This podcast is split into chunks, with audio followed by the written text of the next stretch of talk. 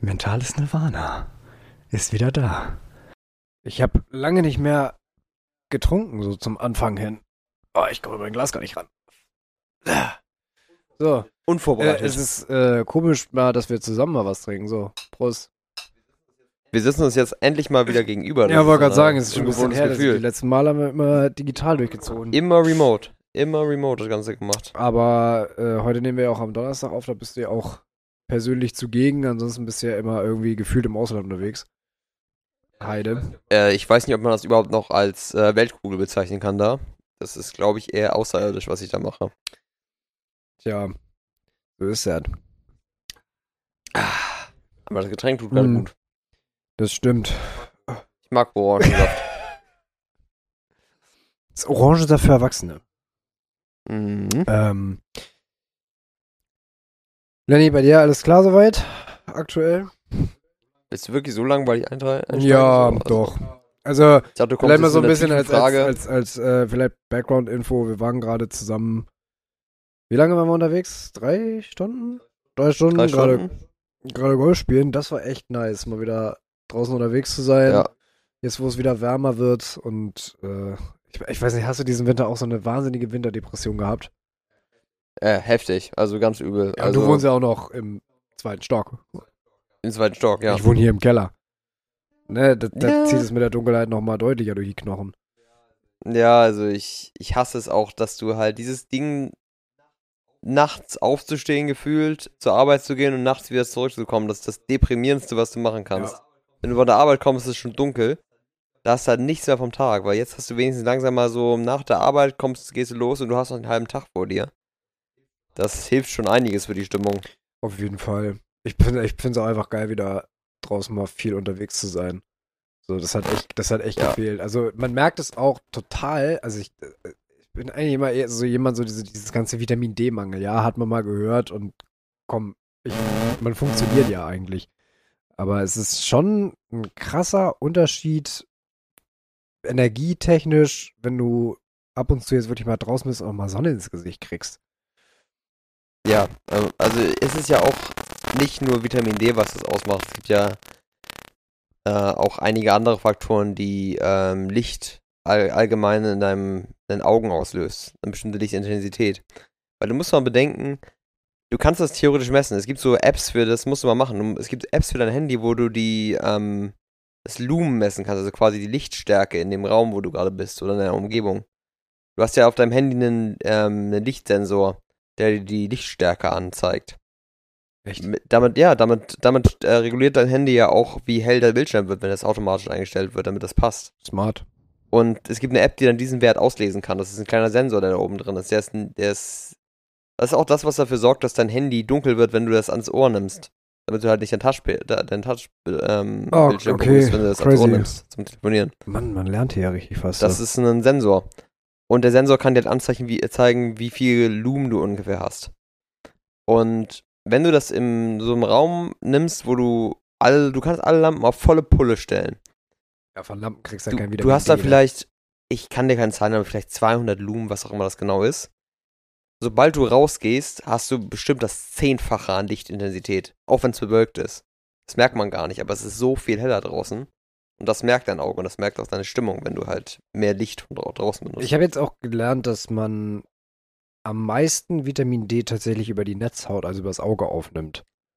Deswegen ist es ultra kontraproduktiv zu sagen, geil, draußen ist mal wieder hell und warm, renne ich den ganzen Tag mit der Sonnenbrille rum.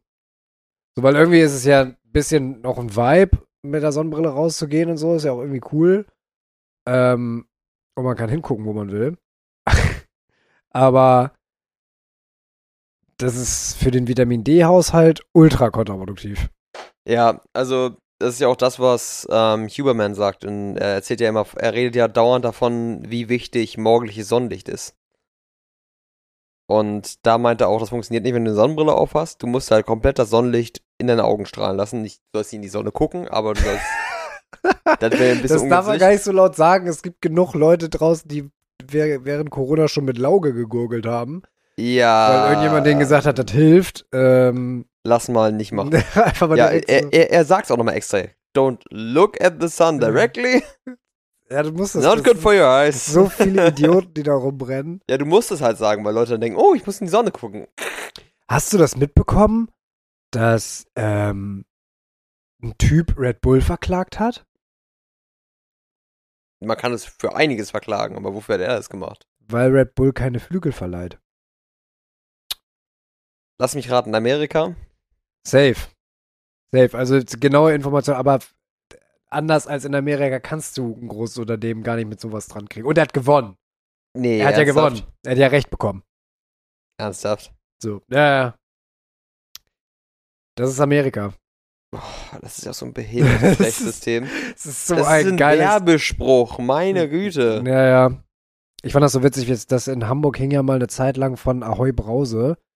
Ähm, wo war denn das? Wo hing denn das? Ich glaube, äh, Deichtorhallen irgendwo.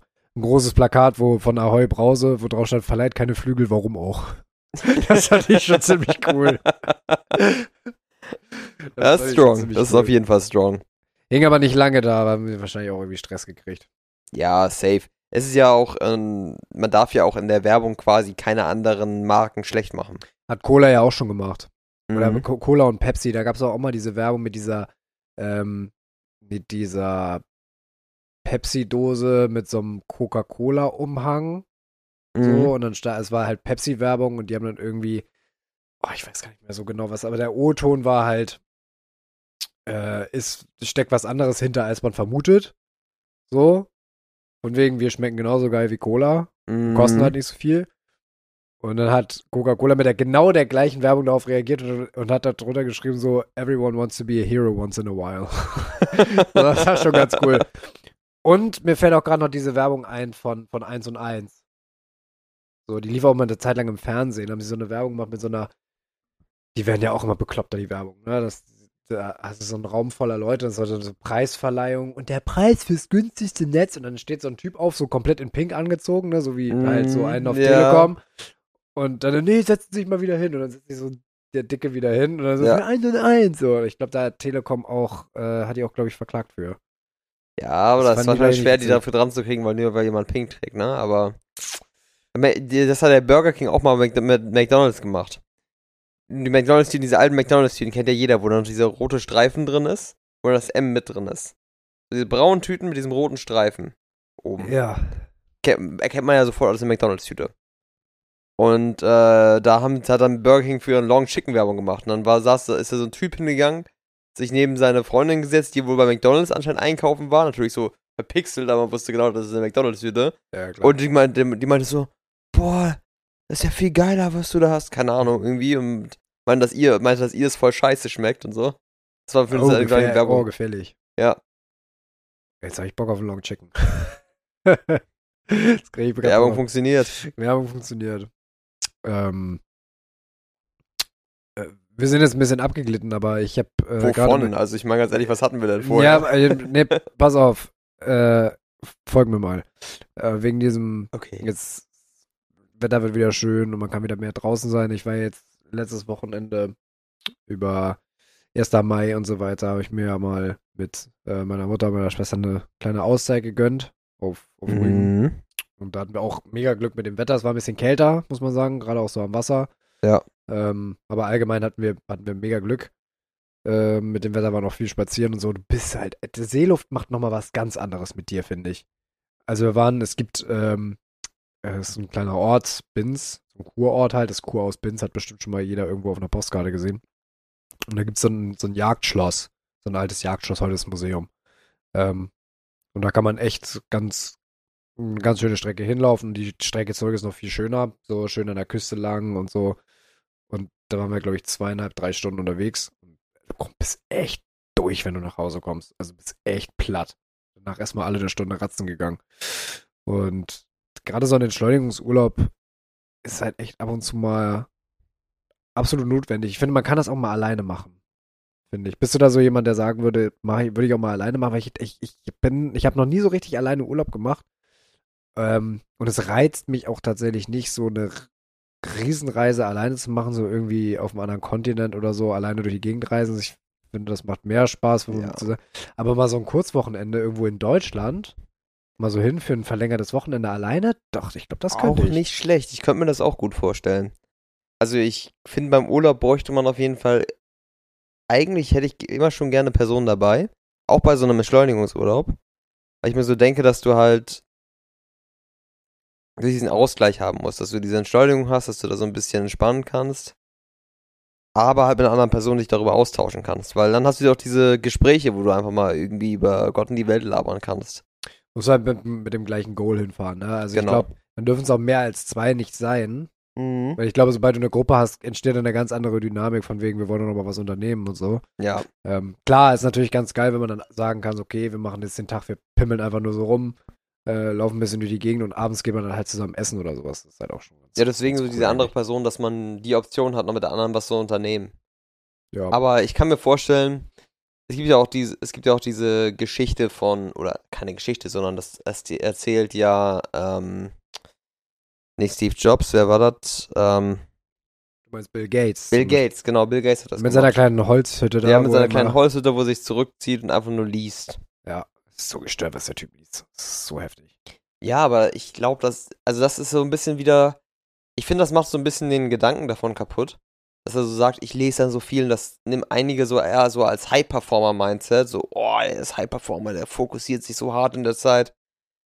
Das ist vielleicht doch einfach mal im Ort, Ja, so wo er von er allem ja, So wegkommt. denkt er ja gar nicht. nee, aber Das einige nehmen das so, boah, der konzentriert sich und fokussiert sich und nee, der will einfach nur weg von der ganzen Kacke, die er bekommt. Ist das jetzt auch schon wieder so ein, so ein Ding aus dem, aus diesem Motivation Alpha Natürlich. Dingsbums Die Lager? machen ja aus allem so einen Kram. Ist, äh, Du schon- musst dir mal vorstellen, was für einen Stress der Typ den ganzen Tag haben muss.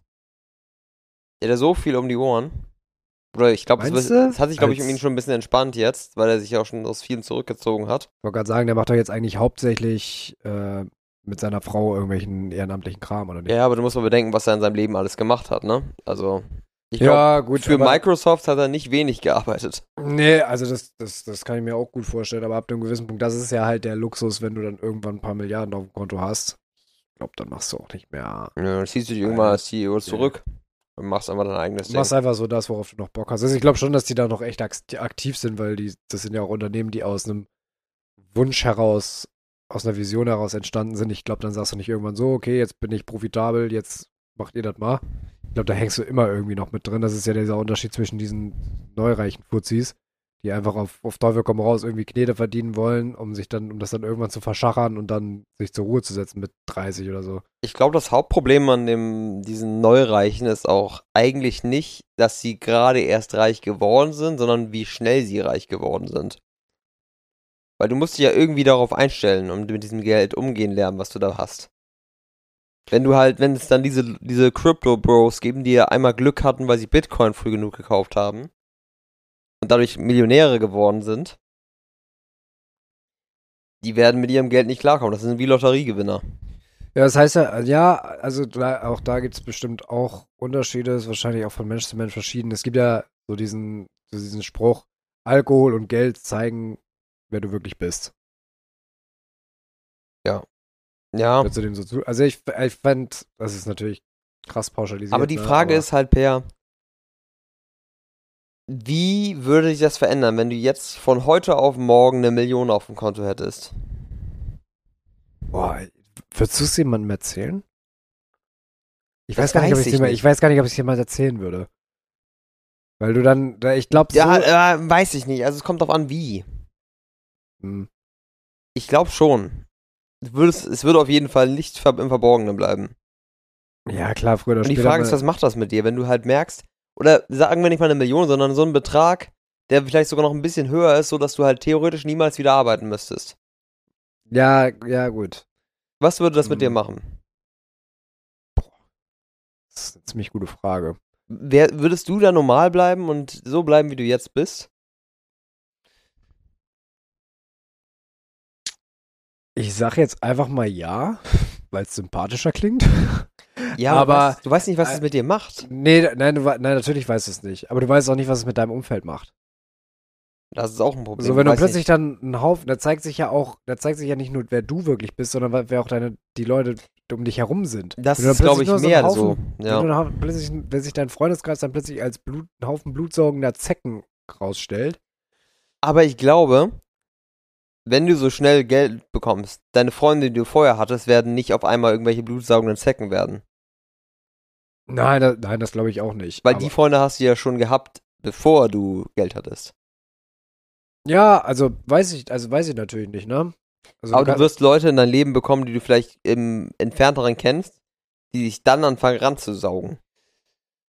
also die Frage, wie es mich selber fällt würde, die, die kann ich so tatsächlich gar nicht beantworten. Gib mir 50 Millionen und dann finden wir es raus. Easy. ähm, es, ich finde das spannend, weil ich weiß nicht, ob du, du sagst natürlich, ja, jeder würde sagen, mit mir würde das nicht machen. Oder du siehst ja die ganzen Lotteriegewinner, die dann auf, nach einem Jahr keine Kohle mehr haben. ja, Und klar, du dir selber würdest dir sagen, das würde mir niemals passieren. Denkst du?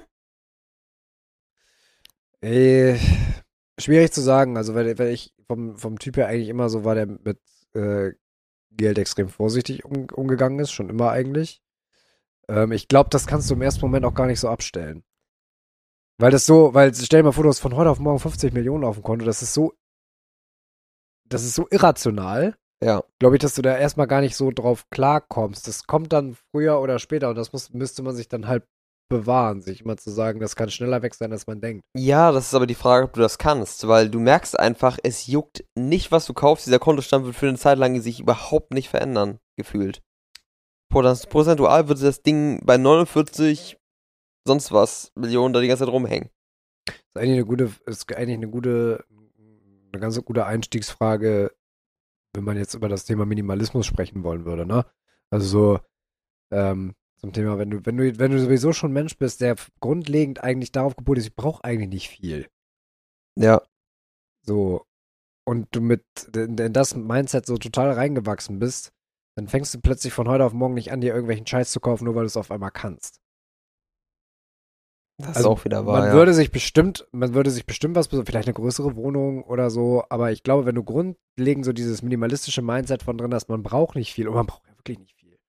Da haben wir ja auch schon, Mhm. haben wir ja auch schon in unseren allerersten Folgen irgendwie mal drüber gesprochen, ähm, dass den meisten, den meisten Scheiß, den du dir kaufst, kaufst du gar nicht für dich.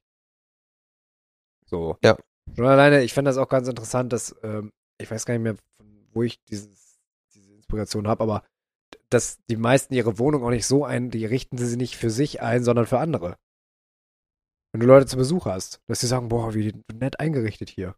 Ja, fühle ich. Das Mega, ist, ja. Das ist total krass. Also, aber ich glaube, wenn du schon so ein grundlegendes minimalistisches, äh, minimalistische Einstellung hast und plötzlich 50 Millionen auf dem Konto hast, na, wenn du jetzt so eine so Larifari-Einstellung bist und bist sowieso schon jemand, der hier und da mal irgendwie gedankenlos kauft, dann wird das natürlich völlig überhand nehmen. Ist eine Mindset-Sache. Würde ich mal sagen. Das war, ja. Ja, aber die Frage ist, ich bezweifle, dass dein Mindset so konstant bleiben wird, wenn du die Option hast. ist eine Frage der Selbstdisziplin, ne? Und wie überzeugt du tatsächlich Ja, aber sei erstmal selbstdiszipliniert, dass du sagst, ich habe jetzt 50 Millionen auf dem Konto, ich brauche gar nichts, lass dich einfach liegen. Naja, also was heißt, ich, ich glaube, mit Selbstdisziplin hat in dem Sinne dann, wenn du dich zwanghaft davon abhalten musst, und ich meine zum Beispiel Minimalismus hast ja auch zwei Gründe. Äh, Einmal, weil du es weil du's lebst, weil es dein Lifestyle ist. Ähm, weil ich glaube, Minimalismus ist ein, ist ein Lifestyle. So. Ähm, du kannst nicht, ich glaube nicht, dass du bei einer Sache minimalistisch sein kannst und bei der anderen nicht. Das ist halt dann irgendwie, das, das läuft ja, wenn du wirklich richtig von dieser minimalistischen Philosophie überzeugt bist, dann lebst du das überall. Ja. So wie es halt auch in Anführungsstrichen gepredigt wird oder ähm, wo es jedenfalls in den ganzen Büchern und sowas drin steht, wie Minimalisten das schildern.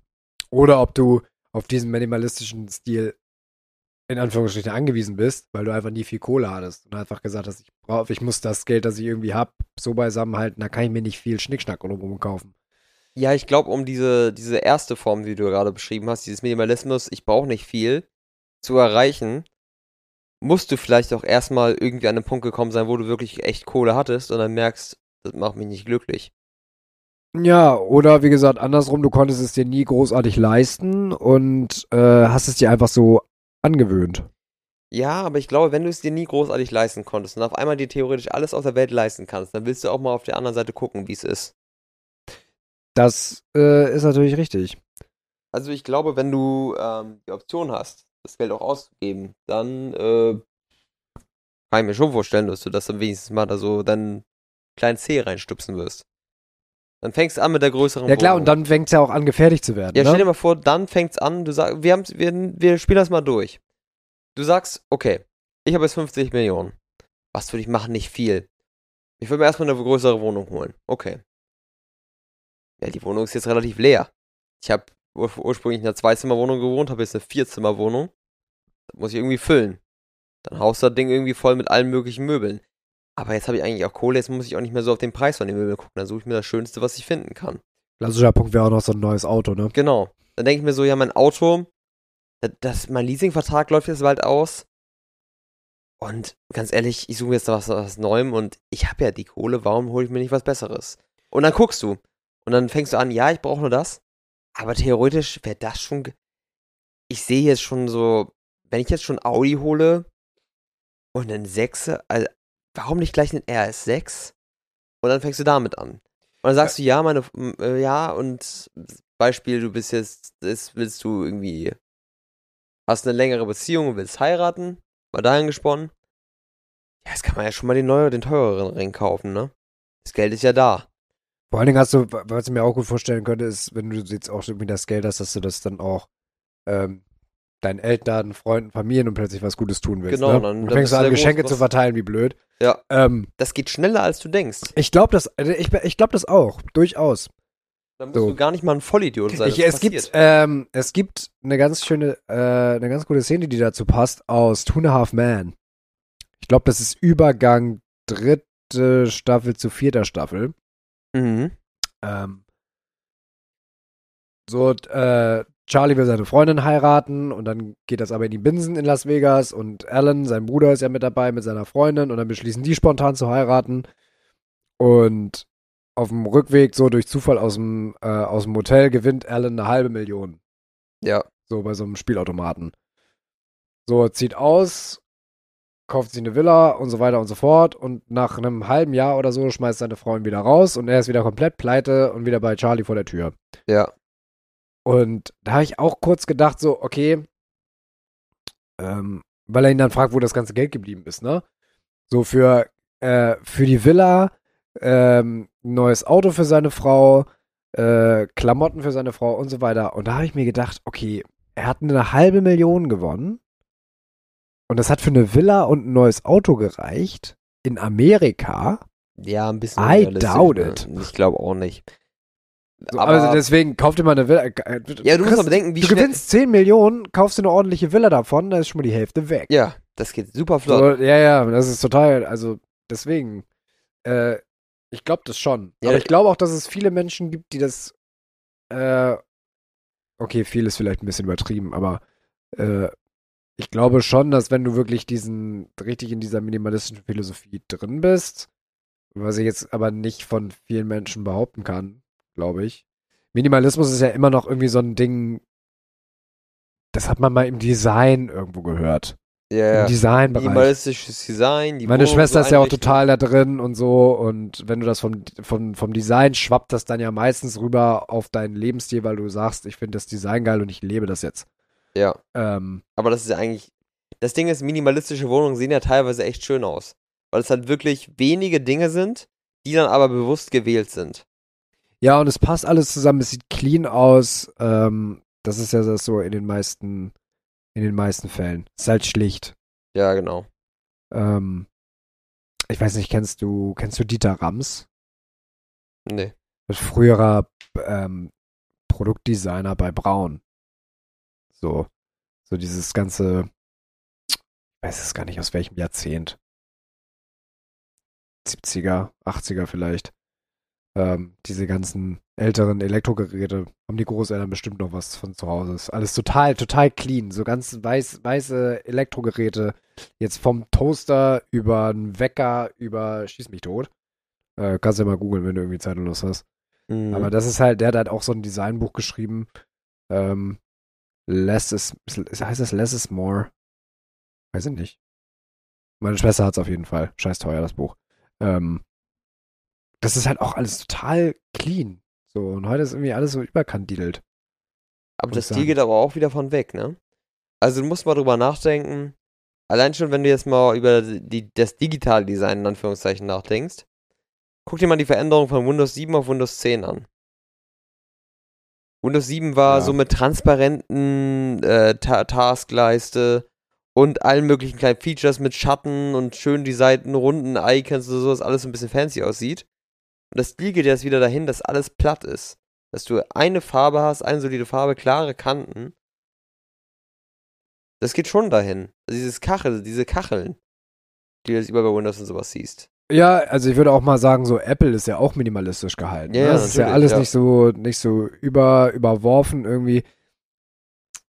Es ist ja auch schön. Und ich glaube auch, dass, dass gerade so, dass, dass gerade viele sich dahin orientieren, weil es auch so beruhigend ist. Ja. Es be- belastet das Auge nicht so, so über in so einer Zeit, wo wir alle sowieso schon völlig durch, hektisch durch die Gegend rennen. Ähm, so völlig übertrieben und hier und da und alle, keiner hat mehr Zeit. Kennst du noch einen, der Zeit hat? Ich kenne keinen mehr, der Zeit hat. Ich habe gar keine Äh, Zeit im Moment. So. Und ähm, da ist das schon, das bringt Ruhe rein.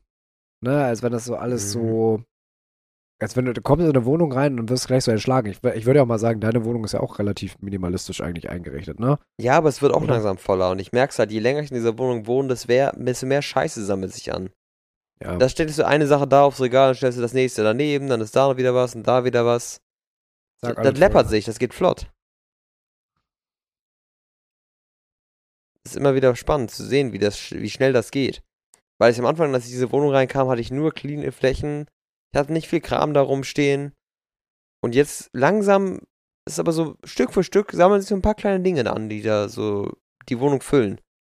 Du füllst irgendwie, die, le- die leeren Regale hast du irgendwann dann doch gefüllt mit irgendeiner Scheiße, die du auch nicht brauchst. Und, es, und mir nichts, denn jetzt ist die ganze Wohnung ein Wenn-Dann-Da-Ort.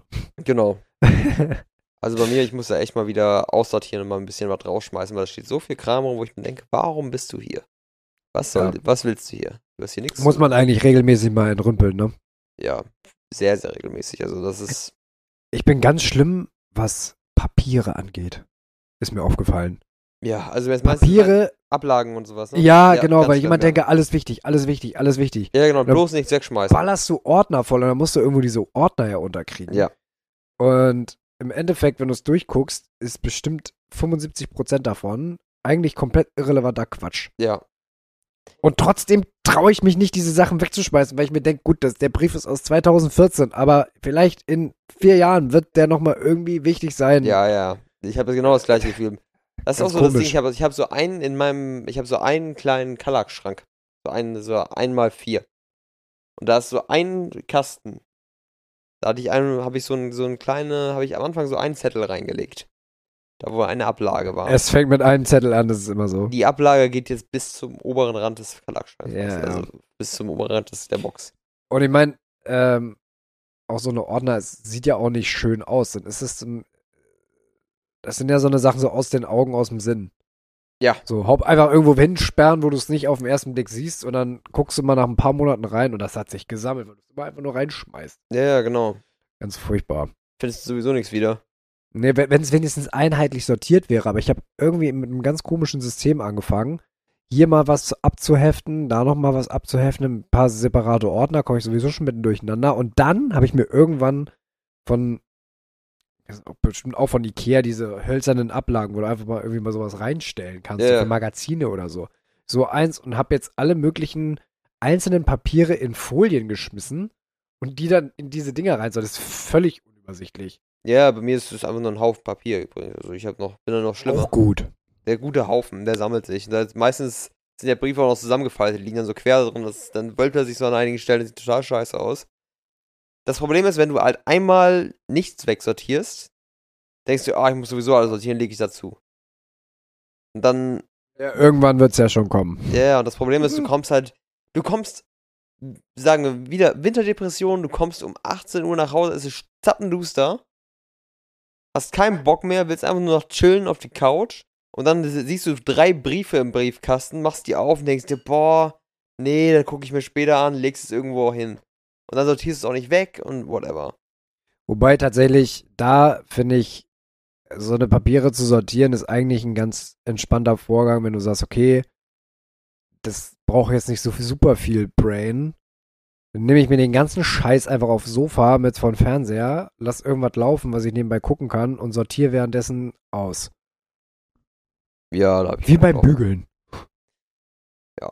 Ja, man kann das auch so machen. Aber ich bin dann meistens doppelt faul und sag dann so, ich will mein, ich will jetzt einfach nur hier so quer liegen, mich nicht bewegen. Einfach irgendwas, was ich in der Horizontale erledigen kann. Ja, ich habe es teilweise im Winter. Ich habe auch immer, ich finde es auch immer wieder bemerkenswert, wie gut man auf der Couch schlafen kann und dann im Bett nicht mehr. Das ist ein Phänomen für mich. Echt? Ich, Bist du so einer, der häufig auf dem Sofa einpennt?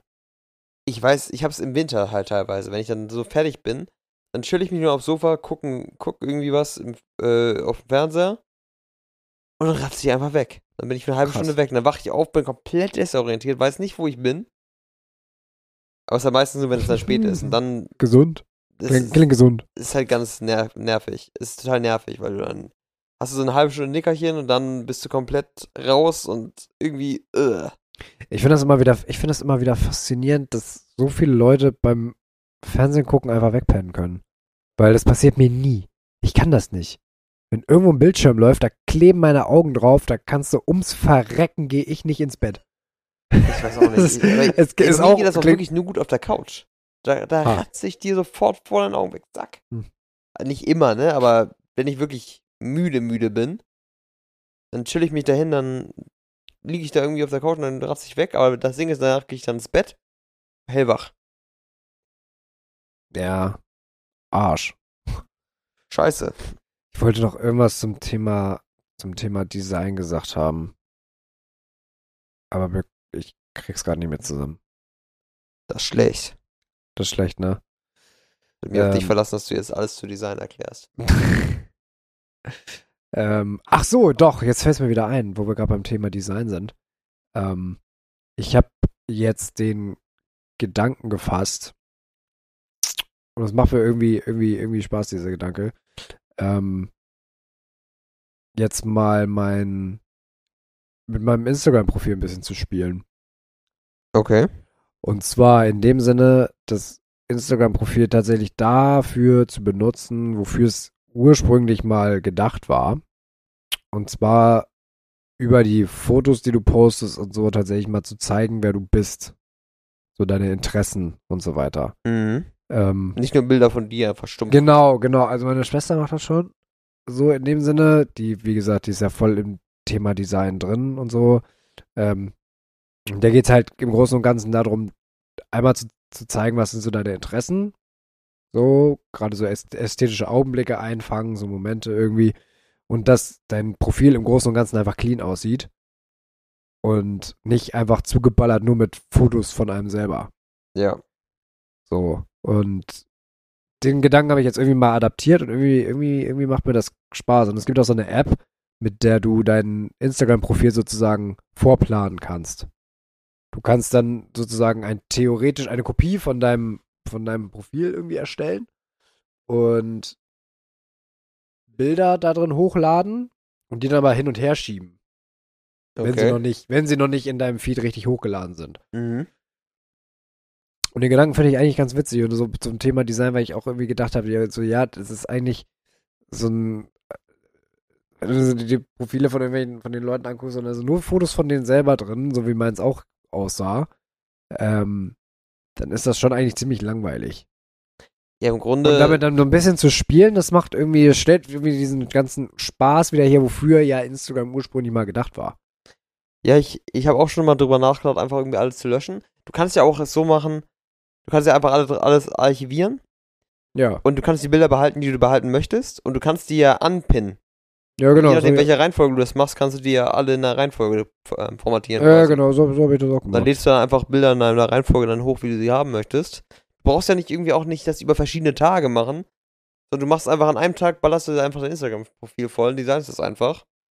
Und dann scheiß doch drauf, ob das jemand liked oder nicht. Ja, eben genau, deswegen habe ich das jetzt auch. Äh, also ich fand den Gedanken, also wie gesagt, darum geht's dann ja am Ende des Tages auch gar nicht mehr so Ja. mit dir dann, ne? Mal ein bisschen von diesem Gedanken, es muss immer mehr sein, es muss immer mehr sein, es muss immer mehr sein.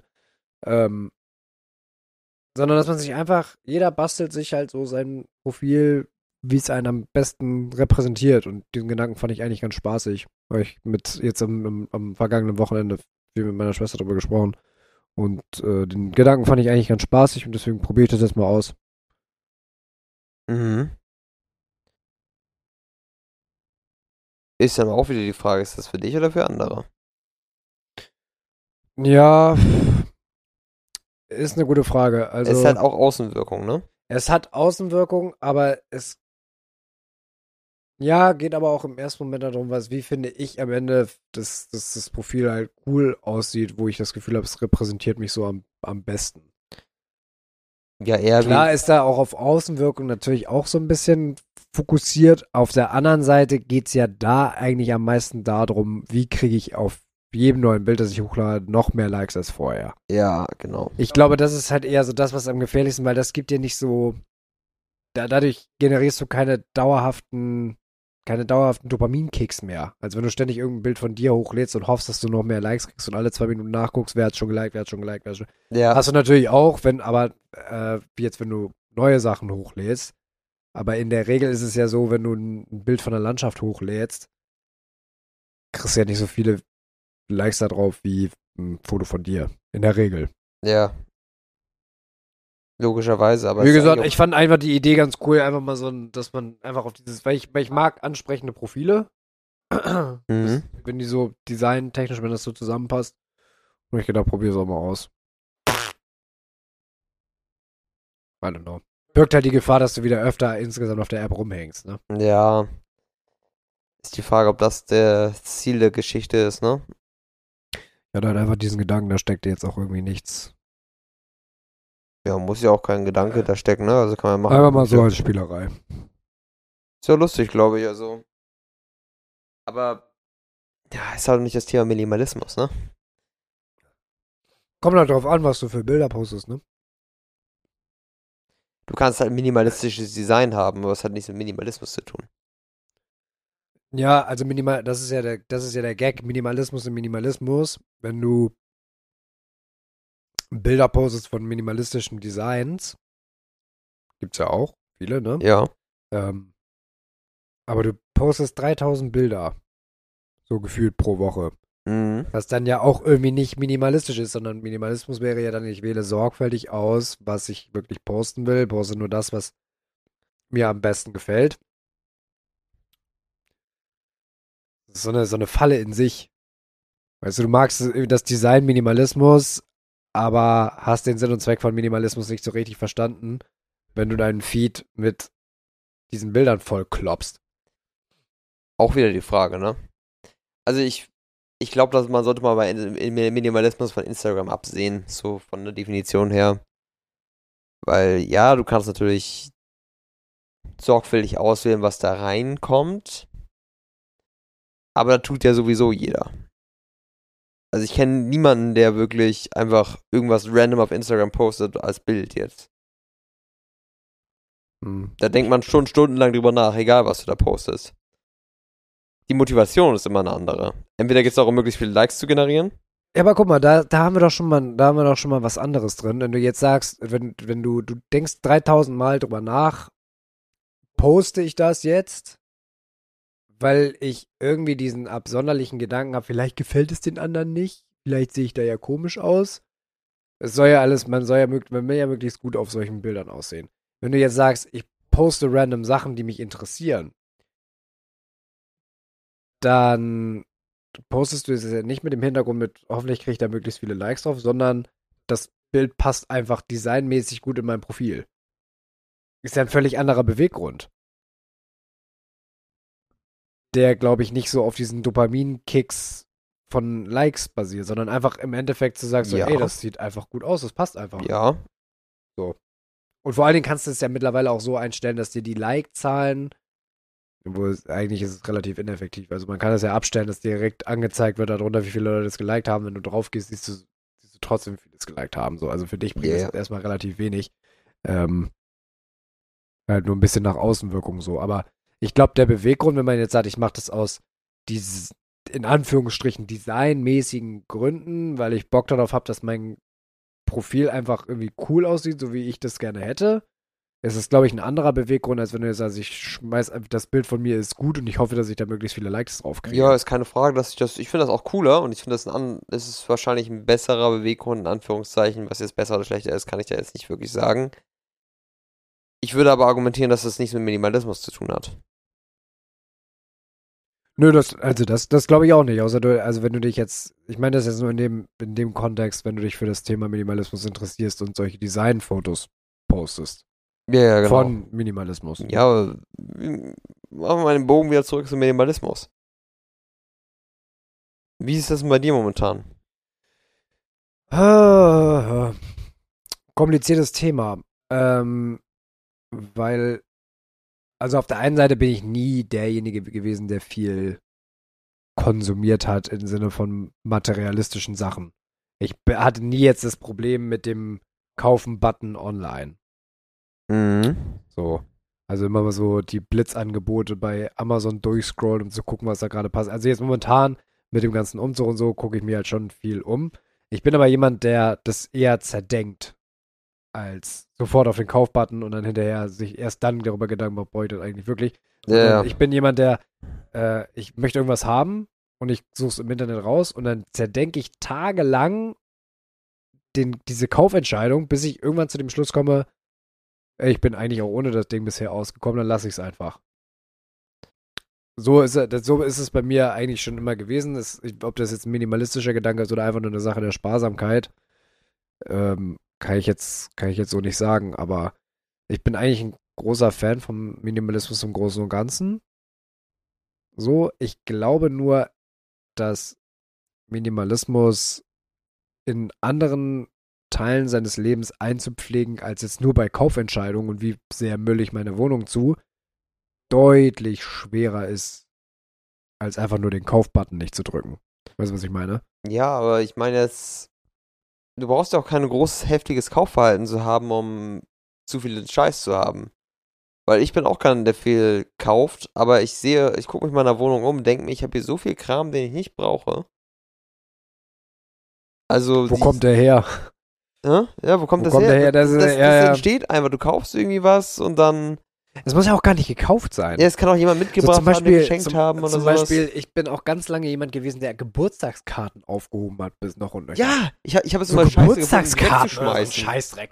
Ich habe immer, ich hab mich immer schlecht gefühlt, die wegzuschmeißen. Ja, ne? Weil man dann so denkt, so, oh, die Leute haben sich doch. Gut, wenn das jetzt so eine billig gekaufte, wo einfach drin steht, herzlichen Glückwunsch. So, dann, ja, Ja, komm. Aber wenn da von Mutti so ein, so ein, so ein süßer Text drin steht oder so, dann, dann fällt, man, fällt das einem schon mal schwer. Das ist schon nicht so einfach, ne? Und dann hast du da den Haufen liegen, der liegt da bei mir neben, auf dem Schreibtisch in der Ecke. Und irgendwann muss ich ja noch sagen, hey, ganz ehrlich, guck ich jetzt auch nicht mehr rein, Ja. so, ne? Wird keiner nachweinen. Oder schlimm finde ich auch Originalverpackungen. Originalverpackung. Also wenn du, wenn du jetzt irgendwie was Neues gekauft hast, sowas Elektronisches oder sowas. Ich behalte, ist ja sinnvoll für eine Zeit lang die Originalverpackung zu behalten, falls irgendwas damit ist. Damit du es zurückschicken Ja, kannst. genau. So. Mhm. Ja, ich habe meine ganzen, stimmt, jetzt wo du sagst, meinen ganzen Apple-Shit vom, vom Mac und auch vom Handy und so, habe ich alles noch. Ja, genau. Weil da auch noch so Ersatzteile drin sind, so kleine Pil also Ja, so genau. von Kopfhörern zum Beispiel, so diese komischen Gumminupsis. Ich hab, das Ding ist, du schmeißt die dann irgendwann nie weg. Und mir ist gerade mal aufgefallen, ich habe von meinem Handy, das ich vor vier Jahren hatte, oder vor fünf Jahren, habe ich immer noch die Originalverpackung. Das Ding ist kaputt. Mhm. Das wird nichts mehr. Ja. Das brauche das brauch ich nicht mehr. Aber ich habe dann so ein, über, oben auf meinem Schrank steht dann einfach eine Kiste voll Originalverpackungen, die Was ich nicht mir- brauche. Was bei mir auch noch so ein Thema ist, ist mir jetzt gerade aufgefallen, als ich meinen Schreibtisch ausgeräumt habe. Was ich auch wahnsinnig sammle, sind so, so Kärtchen von Ärzten, Autowerkstätten, Ja. allen möglichen Kram, weil du irgendwie denkst, könnte noch mal nützlich Du hast werden. Google. So, ja, genau, also das ist halt, oder, äh, weiß nicht, mach ein Foto davon und leg in deinem Handy einen eigenen Ordner an, wenn es Not tut, aber ich habe echt so, eine, so, eine, so ein kleines Etui, wo diese ganzen Karten drin sind. Ja. Auch Gutscheine oder irgendwelche, alles mögliche an, alles mögliche an Karten, so auch im Großen und Ganzen, so Payback-Karte, Gutscheine, Mitgliedskarten von irgendwie Douglas oder so ein Scheißdreck. Ja. Ja, es ist so viel. Und ich habe auch drüber nachgedacht, ich habe auch sehr, sehr viele Bücher bei mir, die ich seit Jahren nicht angefasst habe. Und ich habe jetzt kein schönes Bücherregal, wo man wirklich so eine schöne Sammlung von Büchern hat. Ich habe nie wirklich Bücher gesammelt, so bis jetzt. Aber viele dieser Bücher sind nicht mal schön. Das sind so Bücher, die habe ich irgendwann mal gehabt. Nie, nie habe ich ein bisschen gelesen und fand ich aber nicht wirklich gut. Das sind nicht mal Bücher, wo ich sagen würde, das ist sowas, was ich hier gerne zeigen würde. Ich habe ein paar davon, die habe ich bei mir auch irgendwie auf so ein Regal gestellt. Die finde ich ja schön. Aber einige Bücher, die sind einfach so, warum habe ich das jetzt? Hm. Steht da drin, da vergammelt da, das staubt voll, da brauche ich nicht. Kann man auch mal aussortieren. Ja. Weil du brauchst auch, ja, ein Bücherregal ist schön, aber du brauchst ja auch nicht alle Bücher, die da drin haben, die du nicht magst. Ne, klar, also so Bücher, also bei mir, Bücher, mich von Büchern zu trennen, ist immer ganz schwierig. Ähm, aber jetzt so Bücher, wo ich wirklich, oder die Bücher, die ich angelesen habe, wo ich nach paar Seiten aufgehört habe zu lesen, weil ich gesagt habe, okay, es interessiert mich nicht. Ja, genau. So Bücher. Aber ich, so im Großen und Ganzen sieht es natürlich immer ganz schön aus, wenn man viele Bücher irgendwie hat. Aber Minimalismus geht ja, wie gesagt, auch nicht nur darum, was du so in deiner Wohnung hast, sondern was bei mir zum Beispiel auch ganz schwierig, ganz schwierig ist. Ganz. Ganz schwierig digital minimalistisch zu sein. Schlimm, ja, katastrophal. Richtig schlimm. Also mein, mein Handy und meine Computer sind vollgemüllt und seit Ewigkeit, weil ich meine, das ist ja nochmal, sich irgendwie in dein Regal, an dein Regal zu setzen, okay, heute sortiere ich mal ein bisschen was ausschmeißen, ein bisschen was in Kisten fertig ist. Ja. Aber sich mal hinzusetzen mit seinem Computer und den zu durchforsten, was da an, an Scheiße, an Ordnern, an Dokumenten drin ist. Ja, das es, ist auch nochmal eine richtige auch, Ich habe auch das Problem, wenn ich arbeite.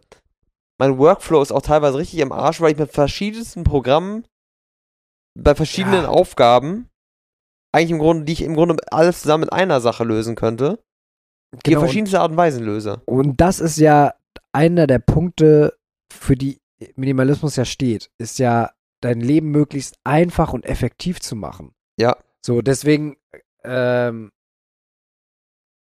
deswegen gibt es ja auch in diesem Buch von äh, Minimalism von Joshua Fields Hepburn und Ryan Nicodemus, mhm. Die ja auch den Podcast zusammen haben, The Minimalists, und auch äh, diese Doku gemacht haben auf Netflix und so weiter, die halt mit diesem Programm voll durch sind, die halt auch diese Schiene gefahren sind von wegen, ähm, wir haben beide gut verdient, zu viel, also für unsere Verhältnisse zu viel verdient, haben uns davon nur Scheiße gekauft, waren damit total unglücklich, weil es auch immer mehr werden musste und haben dann unsere Jobs gekündigt, sind jetzt äh, sind auf Minimalismus umgestiegen, verdienen jetzt nicht mehr so viel, aber sind damit happy. So, ja. die Schiene sind sie gefahren. Die haben dieses Buch geschrieben und da ist halt Minimalismus, wie gesagt, nicht nur mit, ich kaufe nicht mehr so viel und versuche mein Haus nicht zuzumüllen, sondern diesen Minimalismus halt in dein, in dein komplettes Leben als, als Lifestyle einfach einzubringen. Das heißt auch, dass du digital deine Sachen nicht zumüllst, sondern immer guckst, was ist für mich der effektivste, einfachste Weg.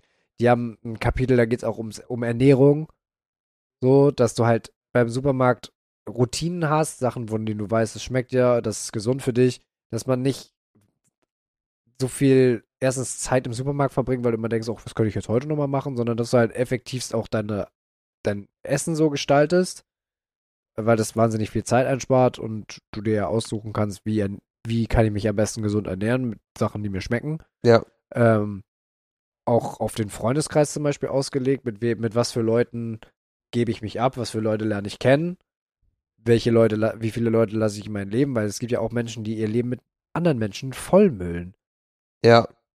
Viele kleine, oberflächliche Bekanntschaften, aber nichts, was mein Leben irgendwie bereichert, weil ich jetzt wirklich sagen würde, das ist eine tiefe Freundschaft. Besonders, das sind meistens auch Bekanntschaften, die dich dann nebenbei einfach stressen. Und das ja, klingt genau, dann hart, aber teilweise musst du einfach sagen, ganz ehrlich, das ist einfach nur noch Stress für mich. Tschüss. Ja, weil du versuchst ja alles abzudecken irgendwie und also wie gesagt, dieses minimalistische Konzept einfach komplett in sein Leben zu integrieren und wurde jetzt vorhin nach meinem aktuellen Status gefragt. Also beim, beim Kaufen würde ich jetzt sagen, klappt das ganz gut. Hat es eigentlich schon immer, aber das liegt wohl eher auch daran, dass ich ein sparsamer Mensch bin und immer vorsichtig damit bin, für was ich jetzt mein Geld ausgebe. Ja. Ähm, was, also digital ist eine Katastrophe. Ja, kenne ich. Absolute, ja. absolute Vollkatastrophe. Mein Handy ist auch voll mit, mit auch Fotos und so. Boah, du kriegst ja auch über WhatsApp immer einen Scheiß zugeschickt. Und um dir das anzugucken, musst du es natürlich runterladen. Und bumm, hast es schon in deiner Datei und es müllt dir einfach alles zu. Ja. So. Ich musste ja auch schon äh, für iCloud sowas jetzt noch mehr Speicherplatz dazu kaufen. Mhm. So. Wäre vielleicht gar nicht nötig gewesen, wenn ich regelmäßig aussortieren würde. Ähm, auch ansonsten, so im Großen, ich würde jetzt auch gerade sagen, wir haben ja vorhin schon drüber gesprochen, mein, mein Essverhalten in den letzten paar Wochen unterirdisch. Also das schaut, ja, hab ich auch. Unterirdisch. Aber auch zum Beispiel, ja, zum Beispiel Freizeitaktivitäten ist ja auch nochmal so ein Thema. Freizeitaktivitäten, Pl Planung vom, vom, von deinem ganz normalen Alltag. Wenn da viel, auch viel Kram hast, ne? Wenn du viel zu viel Kram hast, um den du dich gleichzeitig kümmern musst, wirst du ja bekloppt. Kenne ich, habe ich gerade. Ist genau mein Problem gerade, wo mein Minimalismus bei mir am schlechtesten klappt. Ja, Ich habe viel zu viele Dinge, die ich machen möchte und komme nicht mehr mit. und gleichzeitig auch die Organisation von diesen Sachen. Ja, ne? du musst ja irgendwie Mhm. koordinieren. Bei mir ist es gerade, ich will Golf, mich da deutlich mehr reinhängen. Ich würde eigentlich gerne auch noch Gym haben. Ich habe eine Freundin, die natürlich auch Zeit beansprucht. Ich habe eine Uni, ich habe Arbeit. Nebenbei muss ich einen Haushalt managen natürlich. Und dann habe ich noch Freunde. Genau, So, das ist also- halt- Das ist viel und es ist schwer, das alles so zusammenzukriegen. Und es ist auch schwierig, sich bei manchen Sachen einzugestehen, dass man es auch einfach mal unterlassen muss. Dass man einfach deswegen gerade nicht Minimalismus- schafft. Minimalismus ist ja auch gleichzeitig so, das wird ja so auch immer ähm, so, so immer gesagt, Minimalismus ist ja gleichzeitig auch die Kunst loszulassen. Ja. Dass du halt einfach auch mal dir eingestehen musst, das ist zu viel oder ich kann ich kann nicht alle meinen riesen Freundeskreis alle gleichzeitig begüschen. Ich kann nicht die ganzen Sachen alle machen, die ich jetzt gerade jongliere, weil dann mache ich nichts vieles okay, nichts davon richtig gut. Mhm. Ähm, und darum geht es halt dann einfach mal, auch Sachen einfach mal sein zu lassen. Ja, was glaube ich wichtig ist, ist, dass man sich auch vielleicht ist, auch wenn es langweilig klingt, dass man wirklich mal eine komplett durchstrukturierte Woche hat. Ja, Mit wenig, wenig Variation. Einfach langweilige Wochenstruktur, die immer gleich ist, jede Woche. Mhm. Äh, ich habe von meiner, hatte ich, hatte ich vorhin schon mal äh, angeschnitten, als wir, als wir gesprochen hatten. Das kann ich nochmal ganz kurz raussuchen. Ähm, gerade ein neues Hörbuch runtergeladen. Auch noch so ein Thema. Minimalismus, Hörbücher. Ich lade mir Hörbücher runter noch und nöcher. Und manche davon höre ich gar nicht, weil ich schon am Anfang merke, es ist nichts für mich. Ja, das Ding ist, du Ähm. bist ja beim Audible-Guthaben. Guthaben. Ich habe ja mein Guthaben. Benutze Mhm. das einfach mal. Äh, das äh, Buch heißt Effortless von, ich habe keine Ahnung, wie man den ausspricht, Greg Mc, McKeon, Okay. McCain, M-C-K-E-O-W-N. Sehr interessanter Nachname. Äh, jedenfalls hat, jedenfalls hat der auch vorher schon äh, äh, Essentialism geschrieben. Ach, Der war auch bei den Minimalists schon mal im Podcast Ah, okay. so mit drin. Und äh, meine Schwester hat sich da was rausadaptiert. An dem Punkt bin ich noch nicht bei dem Hörbuch, aber sie hat sich da, das ist eine Woche, eine Woche Freunde, eine Woche Uni. Okay. Und das fand ich total gute Idee. Und werde das jetzt auch mal versuchen, bei mir so unterzubringen. Eine Woche sozusagen, ähm, da kann ich mich verabreden, da kann ich, da kann ich golfen gehen, da kann ich sonst irgendwas machen. Ähm, klar, hast du normale Arbeit, so, ich kann ein bisschen Sport machen. Und die eine Woche ist wirklich komplett geblockt für mich dann Arbeit und Uni und Sport, weil Bewegung ist wichtig. Ja. Und die Idee fand ich, fand ich echt gut. Jetzt muss man das, muss man sich dann natürlich dementsprechend organisieren und dementsprechend auch selbstdiszipliniert sein. Zu sagen, okay, dann sage ich auch in dieser Woche alles ab. Ja, ja, genau. Dann ist Das halt Problem eben diese ist, Woche mal nicht. Solche Sachen, teilweise sind so Events, das passt dann gerade nicht in eine Wochenstruktur rein, dann ist dann irgendwie da in der Woche dann ausgerechnet irgendwie eine Zusammenkunft der Freundesgruppe oder sowas und sagst du das jetzt deswegen ab? Ja, es kommt halt drauf an, ne? Also wenn du jetzt irgendwie eine Woche hast, wo du wenn du jetzt sagst, okay, diese Woche ist Uni und du hast die ganze Woche wirklich diszipliniert nach der Arbeit dich noch an Uni gesetzt, dann kannst du ja auch mal sagen, komm, Samstag. Das ist natürlich immer gefährlich, wenn man so eine Tür aufstößt, weil dann neigt man Genau, dazu, immer ja. mehr reinzulassen und da muss man dann wirklich selber wissen, was bin ich für ein Typ. Bin ich diszipliniert genug zu sagen, ich habe kein Problem damit oder es macht mir keine Probleme, wenn ich ab und zu die Tür so Richtung Freizeit ein bisschen aufstoße und zu sagen, okay, ich habe jetzt die ganze Mhm. Woche geackert, am Samstag äh, wollen wir uns irgendwie alle treffen, dann machen wir halt auch Samstag was zusammen. Ähm, oder weiß ich von mir, ich bin jemand, der da eher wenig und dann komm, dann geht das auch noch und das noch und ruckzuck bist du wieder im alten Muster drin. Ja, das geht. Bei mir Das ist muss man dann selber so. wissen. Ich glaube, für den Anfang wäre es bei mir persönlich, dass ich da echt hart bleiben müsste. Bei mir auch. Ich müsste da wirklich Ich konsequent müsste da, glaube ich, sein. erstmal, Nö. und wenn ich weiß, es funktioniert, dann kann man, dann kann man irgendwann sagen, okay, ich weiß, ich kann es jetzt managen und dann kann ich auch mal sagen, komm, ich habe jetzt die ganze Woche mal Lucht wie ein Blöder. Ich habe auch so das Gefühl, dass das. man wirklich innerhalb eines Zeitraums Balance eigentlich gar nicht, fast gar nicht halten kann. Auf jeden Fall nicht über einen längeren Zeitraum. Du fällst immer ins eine oder ins andere rein.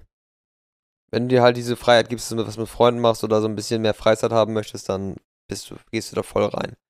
Also, es gibt ja auch diese ganzen, ist auch wieder, auch wieder so sehr, sehr verpönt jetzt langsam, wieder dieses Monk-Mode-Kram, wo du Ich halt habe neulich auch erst wieder drüber gelesen, das Thema. ja, genau, wo du einfach wirklich zwei, drei Monate dich nur auf dich konzentrierst, all, alles ausblendest und nur das machst, was du jetzt gerade machen möchtest.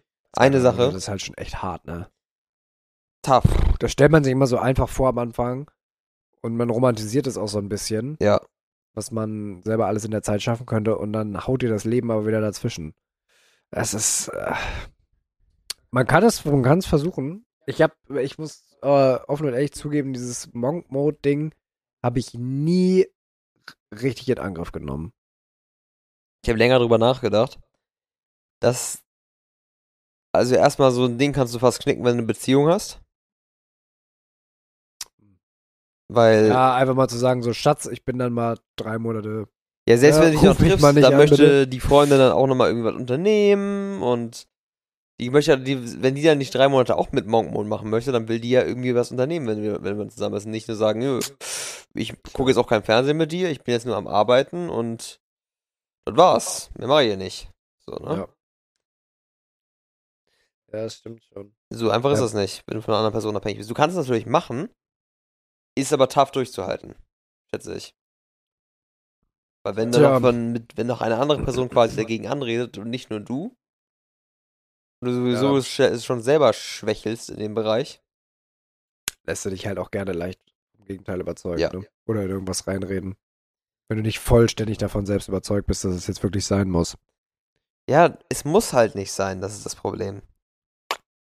Genug Leute, genug Leute, die es nicht machen, aber es hat einen Und dann kommt Vorteil. wieder dieser kleine, verschissene Schweinehund bei dir da oben und liefert dir die ersten kleineren Ausreden. Ja, du, du hörst es ja auch häufiger, also natürlich ist es äh, immer wieder so ein bisschen über overused, finde ich, aber wenn du jetzt dir die meisten Erfolgsgeschichten anhörst, die Leute, die äh, die meisten Leute, die eine Erfolgsgeschichte haben, haben irgendwo einen Punkt gehabt, wo sie einen richtig, richtig heftigen Tiefpunkt hatten.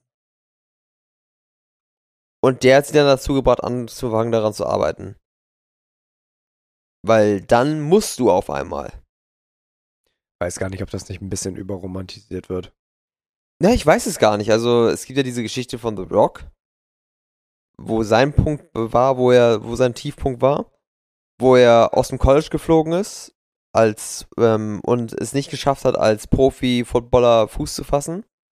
Ist rausgef äh, rausgeflogen, hatte keinen Job, keine Ausbildung und wurde von seinem Vater abgeholt und er hat in sein Portemonnaie geguckt und hatte 5 Dollar. Das war alles, was er hatte. Ach ja, dieses, ja, die Story kenne ich auch. Ja, genau. Ja, es klingt dann auch immer sehr dramatisch alles, ne? Natürlich ist es dramatisiert, aber er hatte da im Moment halt nichts. Da musst du halt gucken, wo du bleibst, ne? Und man muss sagen, wir beide sind in einer sehr guten Position. Ja, das Thema hatten wir ja schon. Wir müssen gar, wir müssen im Grunde gar nicht hart an uns arbeiten oder sowas. Natürlich müssen wir schon das, müssen wir schon arbeiten und schon was dafür tun. Luxury Problems. So Aber wir haben echt richtig harte Luxusprobleme. Aber jemand, der komplett aus scheiß Verhältnissen kommt, scheiß Familie, keinen Hintergrund, der sie supporten kann, also scheiß Familie, sondern vielleicht eine Familie, die einfach kein Geld hat, die keinen Support geben kann, ist halt schwierig, ne? Ja, also das heißt Und ja auch, wir- die besten Lehrmeister sind ein leeres Portemonnaie, ein leerer Magen und ein gebrochenes Herz. Genau, und Drama, Baby. es gibt, äh, dann gibt es noch die andere Seite, Leute, die einfach so viel Backing von der Familie haben, dass sie einfach über Kontakte überall reingepusht werden. Wo wir wieder bei Neureichen wären. Ja, genau, oder von nicht versetzt mit dem Reichtum, aber wie gesagt, wenn man so ein gutes Leben führt, muss man diese ganzen Dinge nicht tun. Und ich glaube, das ist auch der Grund, warum es auch so schwer ist, sich an solche Dinge zu halten. Klar, und das weiß der innere Schweinehund auch, ne? Genau, der weiß, der weiß eigentlich geht es dir doch gut. Was brauchst du, ne? Und vielleicht hat er in der einiger Hinsicht dann auch manchmal recht. Ist die Frage, wo du hin möchtest und wie wichtig dir es ist, ne? Weil ich muss ehrlich gestehen, ich habe über die letzten Jahre immer wieder darüber nachgedacht. Und dachte mir immer, ich müsste irgendwie was Großes erreichen, um irgendwie wichtig zu sein. Aber je länger ich mich mit dieser Frage beschäftige, desto mehr komme ich zum Schluss, dass es eigentlich kompletter Bullshit ist. Das ist ja auch wieder, das ist ja auch wieder Mark Manson Mindset, ne? Ja. Also ich habe jetzt ja neulich, neulich äh, ähm, mal wieder in das Hörbuch reingehört, ne? The Subtle Art of Not Giving a Fuck, was sich meine Schwester jetzt auch gekauft hat. So muss das. Ne? Ich infiltriere die ganze Familie, ich sag dir und das. Die subtile Kunst des Draufscheißens. Mhm. Ähm, und da geht es ja auch genau darum, wo er sagt, wir werden heute permanent mit dem Extraordinären bombardiert. Ja. Entweder ganz oben, alles was top, alle Top-Erfolggeschichten und alle, die komplett abgestürzt sind. Und dass wir mit diesem normal, Standard sein, so im Mittelmaß, dass wir damit, äh, weil wir davon nichts mehr mitkriegen, ähm, weil es keine Schlagzeilen macht, dass wir damit nicht mehr zufrieden sind. Dass heute jeder meint, er müsste irgendwie was ganz Besonderes sein. Aber das stresst ja auch wahnsinnig. Unglaublich. Weißt du, bei mir war es, bei mir fing es an, als ich 16 war. Ich hatte immer so eine Schulzeit, wo es bei mir halt immer, ich hatte nicht das Gefühl, dass ich irgendwie, ich war immer scheiße im Sport, also ich war irgendwie nichts wirklich gut. Ich war nicht der Schlechteste, aber ich war immer so unteres Mittelmaß in allem, was ich getan habe. Ich war in der Schule immer so im Dreierbereich, über äh, schlechterer Dreierbereich und war da nicht wirklich gut, war kein wirklich guter Sport, nicht wirklich gut im Sport, hatte wirklich kein gutes Sozialleben. Ich war nichts wirklich gut. Und das hat mir einen unglaublichen Geltungsdrang ausgelöst. Ja, vor allem, weil du es ja, du bekommst es ja auf der einen Seite, du bekommst es ja auch immer gesagt. Ja, yeah, genau. Du bist, also, du bist was ganz Besonderes und jeder ist was Besonderes. Äh, bei, mir hat es dann darin umgeschlagen, ähm, die eine Sache, in der ich dann für eine Zeit lang ziemlich gut war, das war halt Golf. Und ich habe mir ab dem Punkt, ich glaube, das fing an, 15, 16 oder so fing das bei mir an, ich will unbedingt Profigolfer werden. Erstens viel zu spät, zweitens nicht das finanzielle Backing. Hm. War komplett unrealistisch. Aber dieser, dieser Gedanke war immer in meinem Kopf. Und das hat für mich bedeutet, immer wenn ich Scheiße spiele, sagt, sagt man, äh, war es ja immer wieder ein, Rückschlag. Und ich habe mir so unglaublich viel Druck für diesen Sport gemacht. Ist dann natürlich auch kein, kein, keine besonders gute Voraussetzung, wenn man sich dann auch noch so einen Druck damit macht, ne? Es war ganz, ganz schlimm. Ja, also es, mir fehlte komplett die Lockerheit dafür und es war halt einfach nur von mir aus. Und das war für mich im Grunde so der einzige Weg, wie ich was Besonderes machen kann. Weil es ist in meinem Kopf so. Und ich dachte mir die ganze Zeit so, du wirst nie was Besonderes werden, wenn du sowas, das jetzt nicht schaffst. Immer, die ganze Zeit. Und das war für mich so eine Existenzkrise, dass ich dann gemerkt habe, okay, das wird hier irgendwie nichts. Und das hat sich tatsächlich bis, bis heute noch mein, zwar habe ich das Ganze natürlich irgendwie, ich glaube, es war vor drei Jahren, war ich für eine Zeit lang so eine Kader für ähm, Leute, die halt auf die Touren wollen. Mhm. Und ich wurde, bin da reingekommen. Aber als ich dann da war, ist der Druck auf mich so stark gestiegen, weil ich erwartet habe, okay, jetzt musst du es aber auch abliefern, jetzt musst du, musst du mhm. loslegen.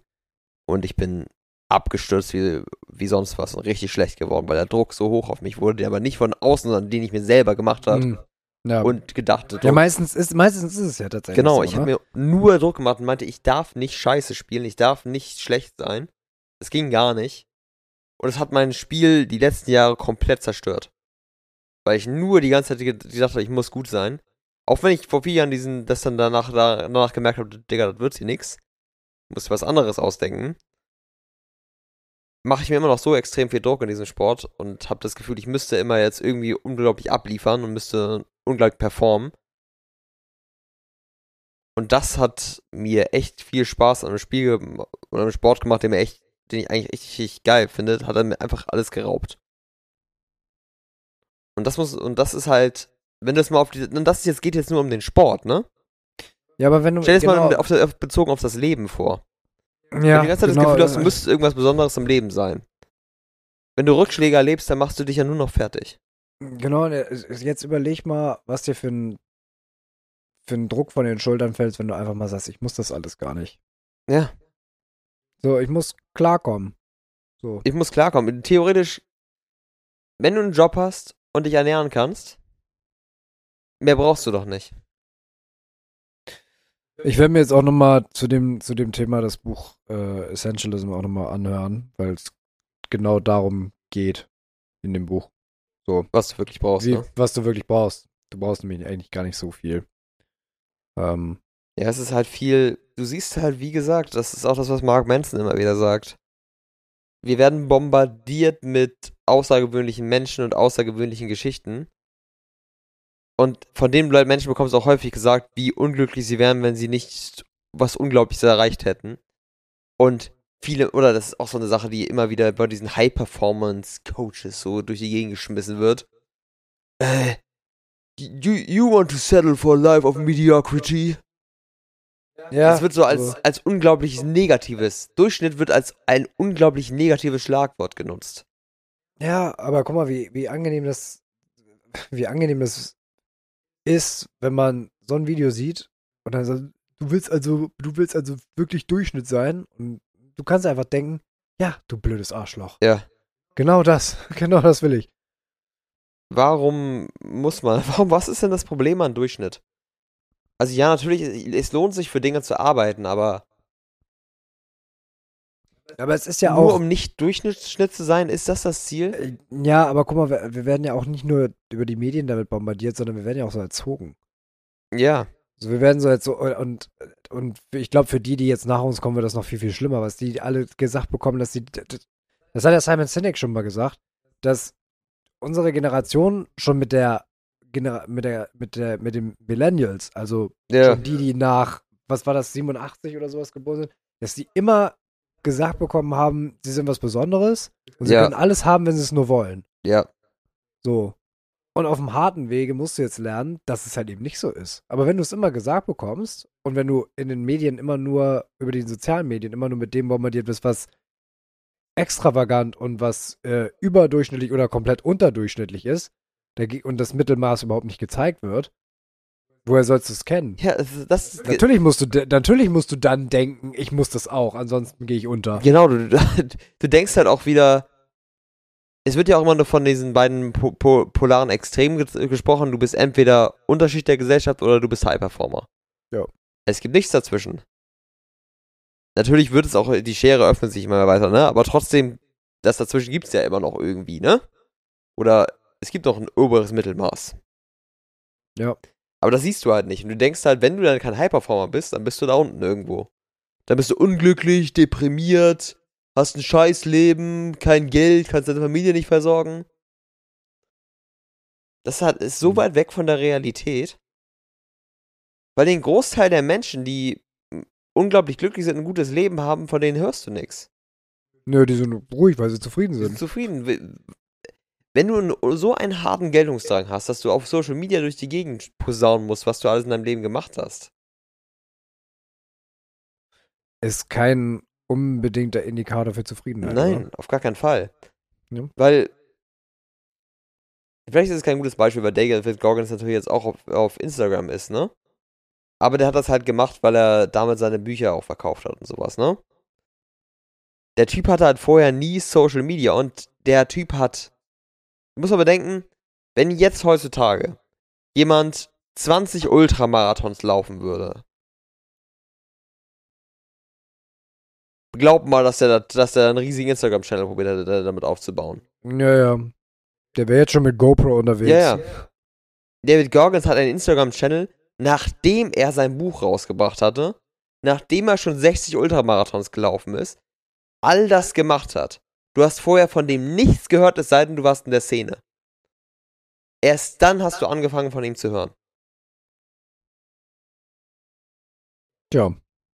Wenn es dir für Marketingzwecke reicht. Ja, aber das, das, das Ding ist, er brauchte es nie. Er hat es, Ja, weil er er, er gemacht für hat. sich gemacht hat. Er hat es für sich gemacht, um, um zu lernen, wie sein, sein Gehirn funktioniert. Auch wenn es wieder so ein High-Performance-Typ ist. Aber auch darin kannst du sehen, dass er im Grunde auch die ganze Zeit nur ein Durchschnittstyp ist. Er hat es einfach nur für sich gemacht. Und sein Erfolg rührt daher, dass er halt ein krasser Motherfucker ist. Aber wenn er das nicht ver vermarktet hätte und einfach zufrieden mit sich da weitergemacht hätte, wäre das alles okay gewesen. Und ich glaube, es gibt nicht nur einen David Goggins da draußen, der so, so, ein, so stark im Kopf ist. Da gibt es wahrscheinlich irgendwelche Leute im Militär, irgendwelche Leute, die halt auch Extremsportler sind, von denen du gar nichts hörst. Gehe ich auch mal fest von aus. Oder auch einfach nur ein Familienvater, der glücklich mit seinen Kindern ist und stolz darauf ist, was er geschafft hat. Von dem hörst du auch Ja. nichts. Aber trotzdem heißt es ja nicht, dass er ein unglücklicher Mensch ist. Nö, klar. Ich muss sagen, ich bin echt müde jetzt. Wie spät haben wir es denn jetzt überhaupt? Kurz nach elf. Kurz nach elf. Alter Schwede. Also fast live. Fast live. Wieder. fast live. Pause. Ja. Ach ja. Eigentlich wollte ich ja ursprünglich äh, den Roman Hart lernen mit dir durch mit dir durchkauen, aber das können wir ja zu einem späteren Zeitpunkt nochmal machen. Dafür haben wir auf jeden Fall nochmal. Gelegenheit. Mehr, verra mehr verrate ich noch nicht. Äh, Lennart, es war mir wie immer ein, ja, was nehmen wir denn heute mal für einen Spruch? Smarties schälen finde ich gut. Smarties, ein innerliches Smarties schälen. Ein, äh, es war, Lenny, es war mir ein innerliches Laubhaken heute mit dir. Laubhaken, okay. Laubhaken. Finde ich auch schön. Ähm, mit, äh, mit dir zu reden. Sehr philosophisch. Dann würde ich sagen, trinken wir jetzt mal den Whisky aus und dann ist auch gleich Zeit fürs Bettchen. Orangensaft, ja. Ne? Und für euch auch. Husch, husch, ab in die Falle. Gute Nacht. Take care und haut rein.